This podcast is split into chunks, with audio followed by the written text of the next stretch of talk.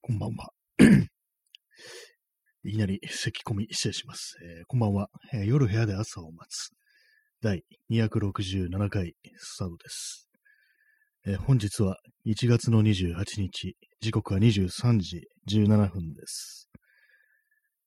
えーと、今日は東京は晴れてたかな？晴れてたか曇りか、あんま覚えてないですね。外出ててもなんか忘れちゃう時ありますよね、普通に。今日天気どうだったかなみたいな感じで。なんかこう、いかに普段ぼんやりして、こう、ね、生きてるかということを表しているような気がして、ちょっとね、あれな気持ちになってきますけども。ちょっと咳します。今日あの、夕飯にあの、辛いもの食べて、あの、豆板醤を使った炒め物を作って食べたんですけども、やっぱあれですね、辛いものに弱いですね。あの、すぐ、あれなんですよ、もう、お腹壊すっていう感じで、なんか世の中、結構ね、辛いもんいくら食べても平気だっていう人いますけどもね、私はもう一向にね、慣れる感じし,、ま、しないですね、そういえば。毎回毎回、律儀にね、なんかこう、とど胃腸がどうな、どうにかなるっていう感じのことをね、体験してるんですけども、どうなんですかね。まあ、前もなんか同じような話をした記憶があるんですけども、あの、どっかメキシコだったかどっかで、あの生の唐辛子をどれだけ食べれるかみたいな、そういう競争、大食いみたいなね、早食いみたいな、そういうコンテンツみたいなのあったと思うんですけども、あれなんか見てると、見てるだけでなんか本当にこう、お腹壊しそうになりますね。ほんで、そのまま結構大きめの、すごいね、辛そうなね、まあ、唐辛子を、あの、まあ、あの、干してあるやつ、乾燥してるやつじゃなくて、そのピーマンっぽいね、感じで、まあ、あの、水分含んだやつですけども、あれをね、なんかバクバクいってんの見るとなんかすごいなと思いますね、ほんと。はい、えーそういう感じで始まりました第267回ですけども、皆様いかがお過ごしでしょうか？今日のサムネイル、あの、ライブ配信300回っていうね、今日、まあレジオ、ラジオトークの、ね、アプリをね、立ち上げたらなんかこれ出てきてちょっとびっくりしたんですけども、え去年の5月もう半ばにライブ始めてそ300日も経ったかみたいなこと思ったんですけども、よく考えてあれですね、その1時間やるときとか、あの、第1部、第2部っつってね、30分ずつ分けてやってるんで、それでまあ実際にの日数よりは、多めにカウントされてると。まあ、純粋に回数だけで言ったらもう300いったんだなっていう、まあそんなことに、ね、さっき気づいてね、まあ300回かっていう感じですね。まあ別に、まあ単なる数字ですけども、そんなやってるのねっていう感じのこと思いますね、やっぱ。ポッドキャストの方が220回ぐらいなんで、まあだいぶまあ追い越してるんだなっていうね、ことを感じました。しかも結構最初はあれでしたからね、このライブも1時間とかやってましたからね。あの、ライブマラソンというね、こう、行事、あの、何日以上、何回以上配信をすると、なんかくれる、くれるっていうね、そういうのが定期的にあるんですけども、また2月からもね、そのライブマラソン始まるみたいなんで、なんかあの、9日から10日間ね、こう、やると、Amazon ギフト2000円分っていうね、なんかそういうのがまたあるんですけども、なんかほんとしょっちゅうやってますね、このラジオトークは。まあ、それにつられて結構続けてるっていうところも結構まあ、あるんですけども、なんかね、大丈夫かっていう感じしますね。そんなになんかね、こう、大盤振る舞いみたいなことしてますけども、どうなってるんですかね。はい。まあそういう感じでね、今何を話そうとしたかちょっと忘れちゃいましたけども、まああの、長い、長いこと、ね、300回もやったかっていうね、感じなんですよね。で、あの、タイトル、幻なんですけども、幻何幻って感じですけども、さっきあの、村上春樹の雑文集ってやつをね、パラパラっとめくってて、まあトイレの中でね、なんかパラパラっとめくってたんですけども、その中あの、ビーチボーイズに言及してる、ね、昔のアメリカのポップグループですよね。に、があって、で、まあ、それで、まあ、あのビーチボーイズ有名なのが、まあ、サーフィン USA っていうね、曲らしいんですけども、私もなんか聞いたことあるんですけども、まあ、世界中がね、なんかこう、に、海があったらみんなサーフィンやるのにな、みたいな、そんな歌詞らしいんですけども、なんかそのね、実際にそのビーチボーイズの、あの、ブライアン・ウィルソンだったかなっていう人がなんかまあ曲作ってるってことらしいんですけども、実際にブライアン・ウィルソンはサーフィンやったことあるかというと一切やったことなくて、むしろ海が怖くて近づきたくもないっていうね、そういう人らしいんですね。で、まあ、結構部屋にこもりきりでなんかこう音楽作ってるっていうね、そんな感じで、で、なんか結構精神的にもなんかこういろいろバランスを崩して、結構長いことね、なんかこう、音楽活動もできないっていう、そういうことがあったっていうね、人らしいんですけども、まあでもなんかその、実際にね、こう、ない海っていうか、この自分の中、心の中にある海っていうね、そういうまあ夢みたいな、幻みたいな、こう理想郷みたいな、そういうところですよね。そういう、そそうだからこそ尊いんではないかみたいなことがちょっと書いてあったりして、まあ、結構いい加減なあの予約ですけども、まあ、確かにその幻のなんか土地というかね、なんかこう、実際にはこう存在しないけど、自分のなんか想像の中で、そういうふうなものだと思い込んでるような土地とかね、街とか風景とか、そういうものと結構あるなっていうね、ことを思いましたね。割になんか人間とかね、そういうものを追いかけつつ生きていくのかなっていうふうなことは、まあ結構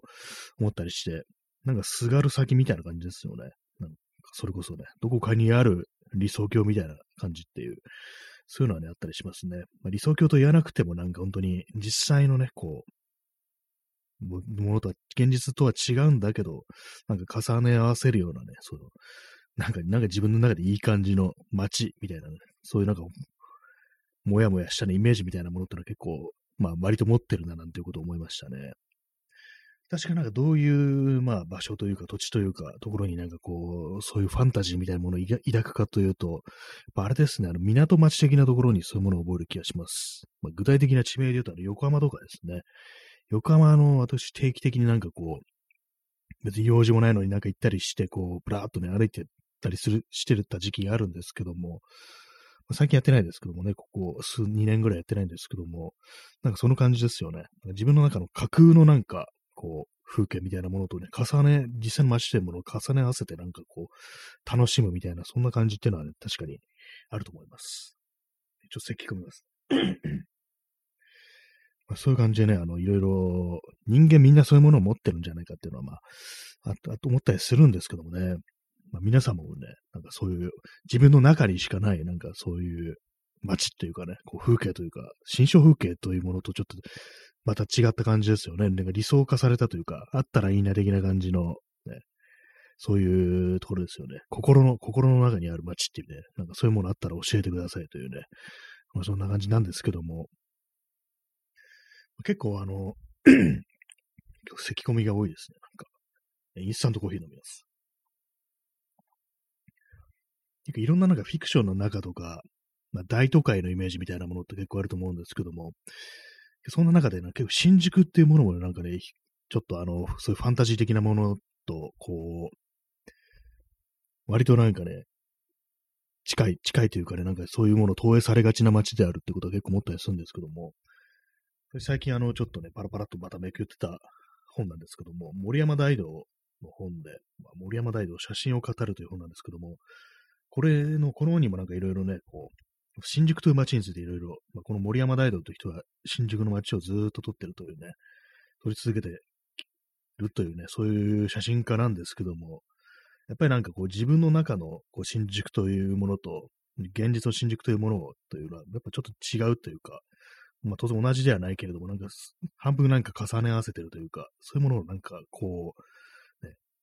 クロスオーバーさせるみたいな、なんかそんなようなね、ことをね、書いてありますね。結構ね、興味深くってね、なんかこう、あといろいろメモっておこうかななんてことを思ってるんですけども、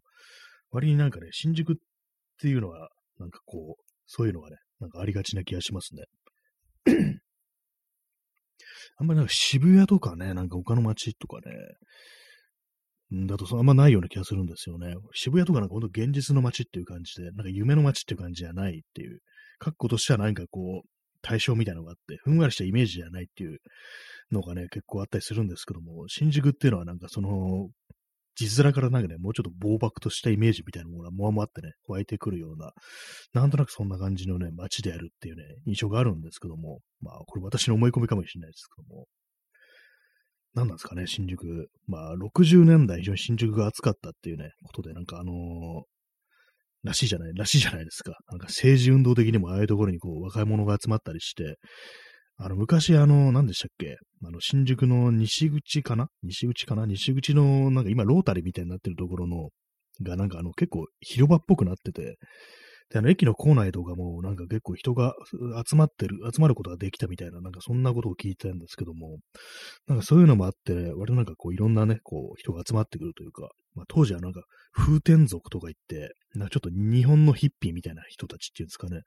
そういう人がなんかこう、そのあの辺のロータリーとかの、なんか芝生の上になんか溜まってるみたいなね、何をするでもなくなんかそこにいるみたいな、そういう時代がどうもあったらしいっていうね、ことらしいんですけども、そういうのもあって、なんかこういろんなね、こう、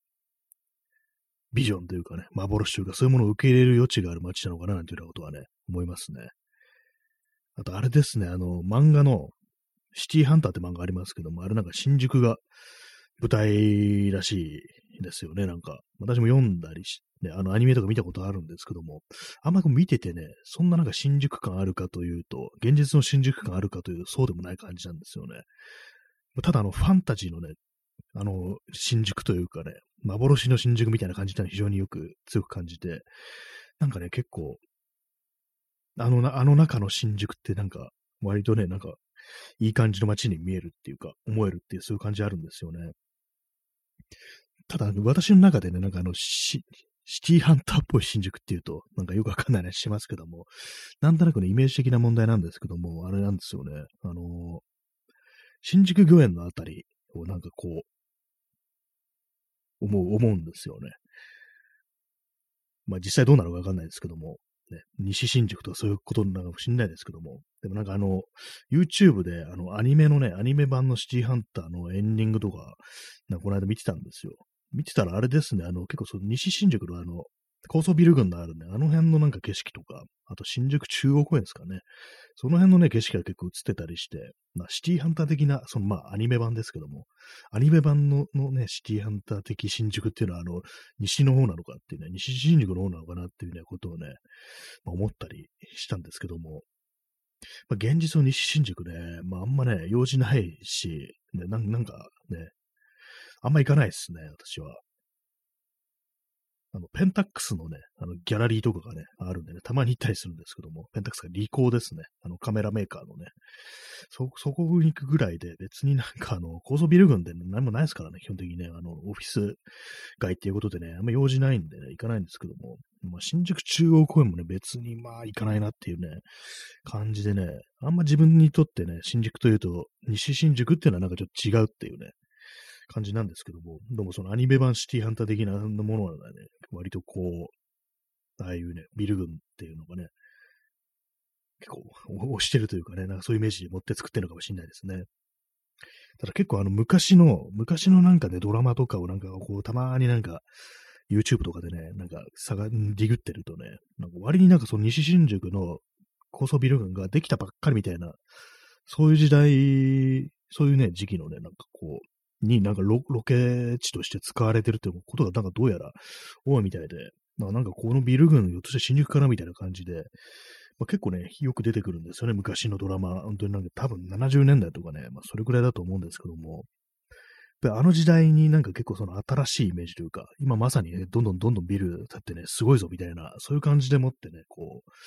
よくね、使われたのかなと思うんですけども、今となってはそんな別に新しいイメージは一切ないですからね、むしろ古びたイメージっていうのが、その西新宿のそのビル群にもあるんですけども、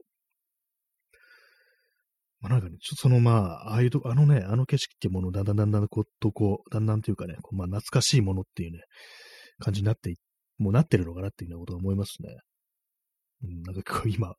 本当思いつきで喋ってるから全然まとまってないですね。まあ、皆様のね、なんかこう、教習を覚えるというか、なんかね、そういうものがあったらね、教えてくださいというね、話でした。なんかあれですね、あの、ポッドキャストの方のね、初期になんかありましたね。あの、お便り募集のコーナーで、限界旅情チャレンジとか言ってね、なんかあの、旅情を感じるような場所、皆様の旅情の感じる場所ってどこですか？みたいなね、ことを募ったことがありましたね。まあ、その感じで、まあ、結局なんかね、同じ話をしてるっていうところなんですけども、まあなんか、ね、私もなんかこう、よく、そう、前、最近はそうでもないですけども、前はなんかこう、あてもなく外をね、ぶらぶら歩いてね、そう自分の心の中にある街とかね、そういう風景みたいなものと重ね合わせられるような場所がないかな、なんていうような感じで、こう、ぶらっとね、歩いたもんですよ。そんなことやってたもんですけども、最近はね、とんとやらなくなりましたね。やっぱこう、現実というものがもう、ただひたすら現実であるというね、まあそんな感じになってしまい、まあ面白くないっていうね、感じになっちゃったんですけども、まあ、こういう時にね、遠い土地になんか旅行したりすると気分が変えられるのかななんていうふうに今思ったりするんですけどもね。結構、あれですよね、あの、旅行とかに行って、で、まあそんなに長くなくても帰ってくると、そのね、地元の風景というかね、まあ、私の場合東京ですけども、東京の風景というものがなんか非常になんかちょっと、あの、懐かしいというかね、なんかノスタルジックに見えてくるっていうね、ことが、まあ、あるんですけど、あったんですけども、でもあれですね、大人になると、だんだんね、年を取るとそういうこともあんまなくなって、ほんとなんかいつ見ても、こう、ただただね、現実の風景があるみたいな、そういう感じになったりしてるっていうのを思うんですけども、まあ、それもあれですね、やっぱ遠いところに行ってないからっていうのは、あるかもしれないですね。まあ私、海外旅行とかそういうものしないから、まあね、なんかそういう、なんかこう、檻の中から出れてないようなね、なんかそんなね、気がし、そういうことからなんかあんまりこう、普段見る風景からね、なんか考えをね、感銘を受けるというかね、そういうようなことがなんかなくなってるのかななんていうふうに、まあ、思ったりしますね。あとあれですね、あの 旅行、まあ、旅に出るとき、移動するときに、電車とかでやったと、ね、あれなんですけども、車とかを使って移動すると、やっぱあのー、その移動があれなんですよね。点じゃなくて線になるっていうか、あの、電車とか使うと、まあ、自分で運転してないわけですから、そのね、こう、ルートとか選べないわけですし、まあ、ただ運ばれていくということで、まあ、自由はないんですけども、ただその分ね、こう、道中の風景とかがなんかこう、まあ、自分の意思が介在しないものであるというか、まあ、そういう感じでね、あれなんですよ、まあ、繋がってないっていうね、その場所と場所が繋がってない、点と点になるっていう感じなんですけども、その車での移動はね、線っていうね、自分の意思でもって、まあでもあれもね、高速とか乗れば、そういうルートに乗ってくってことは変わらないんですけども、結局なんか、あれだとね、なんか自分の意思で、ね、移動して、自分の意思で止まってっていう感じなんで、まあその、ずーっとそのあれなんですよね、移動の印象というものが、こう、途切れずに続いていくっていう感じで、ちょっとあの、よくわからないこと言ってますね。まあ、結構その違うっていうね、運ばれるのと自分の意思移動するのではかなり違うっていうのがあったりして、それがなんていうかね、こう、その旅情みたいなものに結構関係してるっていうのはありますね。結構その、私今ね、あの自転車で大体まあほとんど移動してるんですけども、まあ、中央線とかね、前昔よく使ってたんですけども、昔、昔ちょっとでもないですけど、まあよく使う路線であるんですけども、中央線の、まあ、車窓からね、電車の窓の中から見る景色と、普段ね、こう自転車移動してる時のね、景色ってもうなんか全然違ったものに見えるっていうか、同じところ通ってるはずなのに、なんかこう違う、一切全然違うものとして認識してるっていう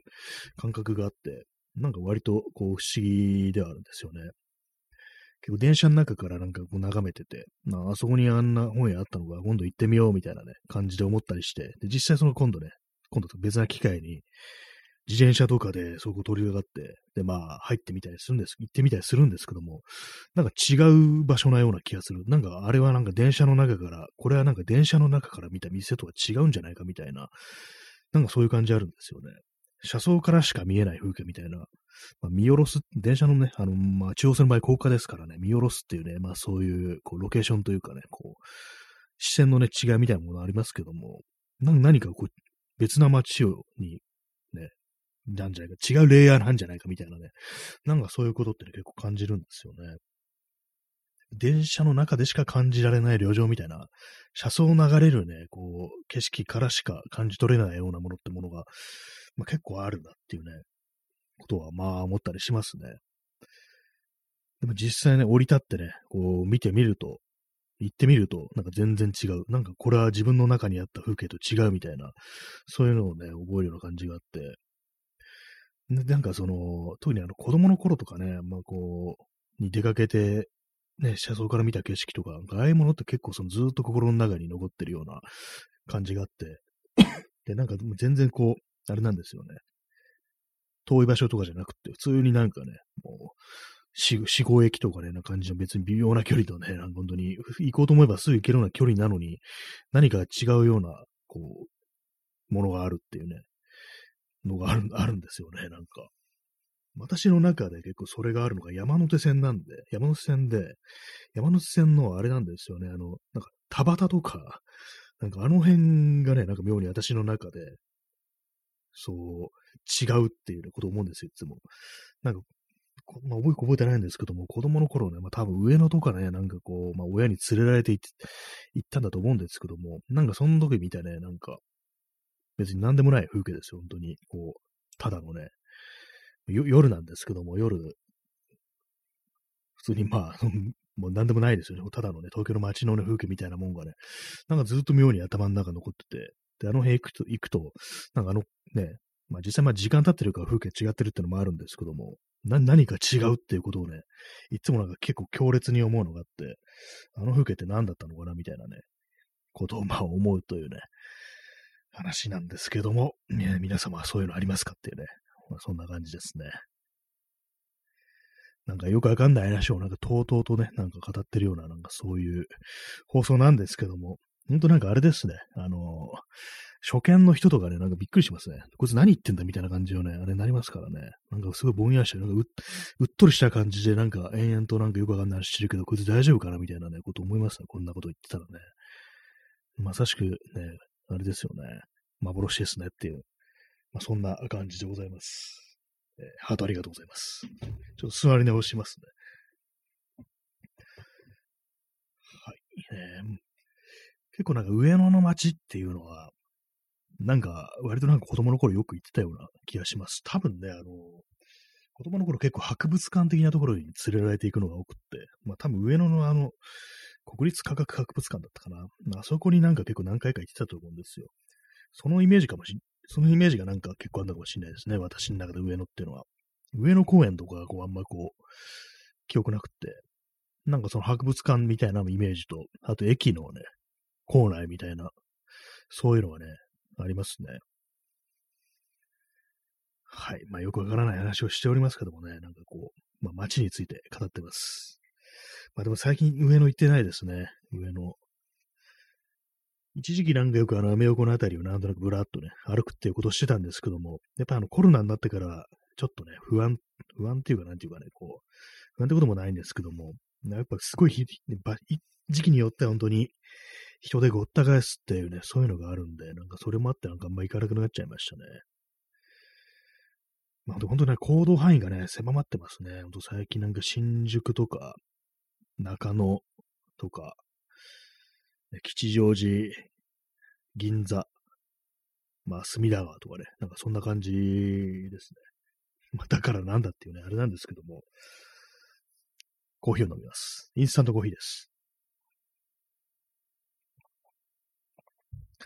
今日は水を 700ml かな。いや、90、900ml かなぐらい飲めてますね。やっぱり水は飲んだ方が、あの、調子がいいです、やっぱり。昨日は1.5リットルぐらい飲みましたね。でも2リットルね、2リットル飲むのかなり難しいです。本当になんか、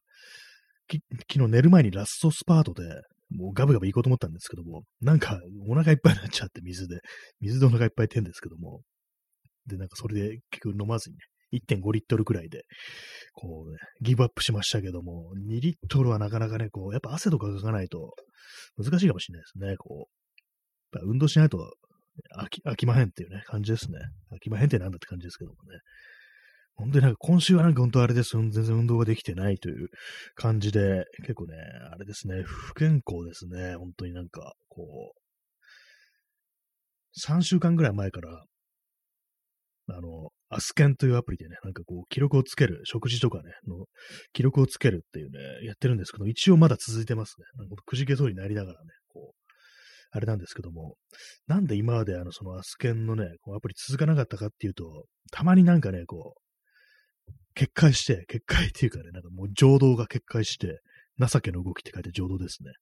なんかね、あの、食い、食べ過ぎた時とかに、正直に申告するのが恥ずかしくって、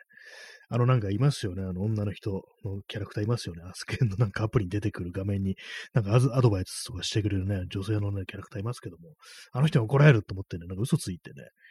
こう、歴史を修正していくんですよね。そういうことをね、やってるうちになんか嫌になってね、なんかつけるのやめてしまうっていうね、こう嘘をつくという罪悪感に耐えきれずっていう感じでね、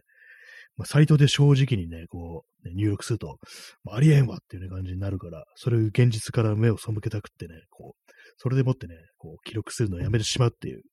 感じだと思うんですけども、まあ、ちょっと今回、それをね、なんかこう、払拭すべく、もう正直に申告してますね。正直でもないかな。なんかあの、9, 9割ぐらい、9割ぐらいっていう、ね、感じで、感じでね、まあ申告することあるんですけども。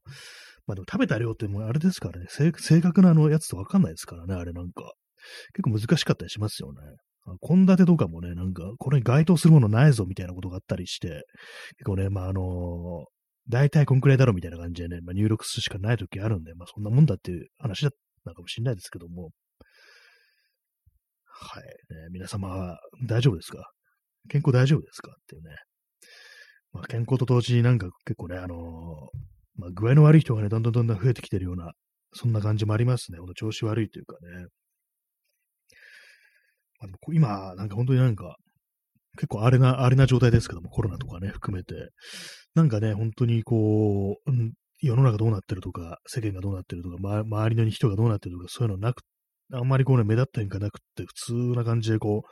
進行してるのがなんかね、逆に怖いような気がしたりして、周りでもまだね、かかりました、感染しましたっていう人は、今回まだいないんですよね。なんかやっぱああいうのって、かかってもなんか言えないっていうの結構ありそうな気がするんですよね。私の周りで、その、かかったコロナに感染した人、何人かな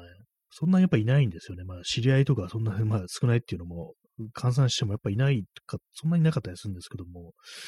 やっぱりね、やっぱ言えないっていうのありますよね。自分がこう、もしね、感染したとしたら、正直言えるかとなると、なんかやっぱその、具合悪いですってことをね、まあそのコロナうんぬん抜きにして、具合悪いですってなんかわざわざ言うのって結構私もあんまこう、言いたくないっていうか、なんか元気ないとこ人に見せたくないなみたいな、結構単純なあれですけども、これあのコロナ関係なく、結構ね、そういうことあったりするんで、まあね、今日みたいなあの辛いもの食べてお腹壊したみたいなね、なんかそういうなんか軽めの感じっていうのはね、こう、ね、言えるんですけども、結構重めのやつだったりするとね、まあ、他になんていうかこう、インフルエンザがかかりましたとか言ってね、なんかこう、そういう放送をするかなっていうこと考えると、それをしないような気がするんですよね。なんか普通にやってるみたいなね、なんかそんな感じになりそうな気がするんですけども、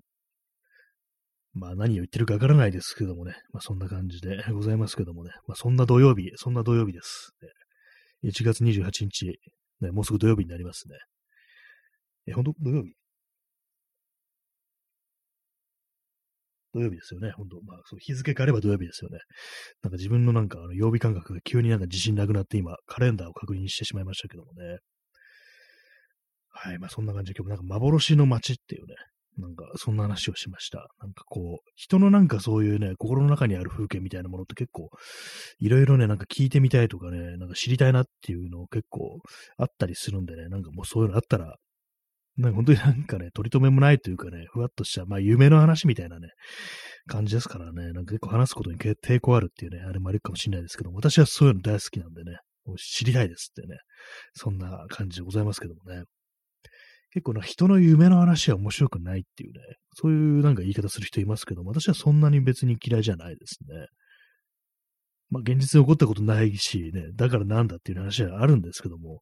なんか面白ければいいんじゃないのって的なことはまあまあ思ったりしてるというね、そんな感じでございます。えあと報告です。あの、今日はあのね、彫刻刀のね、刃を研ぎました。結構刃物を研ぐっていうのはね、私の中で長年課題だったことがあって、結構あれ難しそうですよね。難しいんですよ、なんかあれ。だから結構敬遠してて。で、まあそれなかなか手出せなかったんですけども、ああ、でもそうだ、あれ、彫刻刀ならすぐ終わるし、それでからなんか慣れようって感じで今日彫刻刀を研ぎました。まあ、結構ね、難しいんですけども、まあ、ちょっと、まあ、少しは、あの、切れ味マシになったかっていうね、感じでしたね。結構、刃こぼれしてるとね、なんか戻すの大変だなって思いましたね、本当にこう。全体をあと0.2ミリぐらい研ぐのか、みたいな感じで、ね、結構大変だなって思うこと思うことあったりして、ね、まあそんな感じで、少しあの、毎日毎日ね、なんかこう一つ気にかかることとか、ね、こう、やってないこととかをね、潰していくってね、そんな感じでいきたいですね。まあ明日も何かこう潰さねばならないっていうね、なんかこう、気がかりなこととかを、まあそんなこと考えてるんですけども、なかなかね、こう毎日毎日は難しいっていう感じですね、ほんと。はい。まあ、そんな感じでお送りしてまいりました。第267回ですけどもね。いかがでしたでしょうか？またね、ぼんやりと不安にしちゃね、こう、わけわかんない話をしてしまいましたけども、そんな感じでね、本日もご清聴ありがとうございました。えー、それでは、さようなら。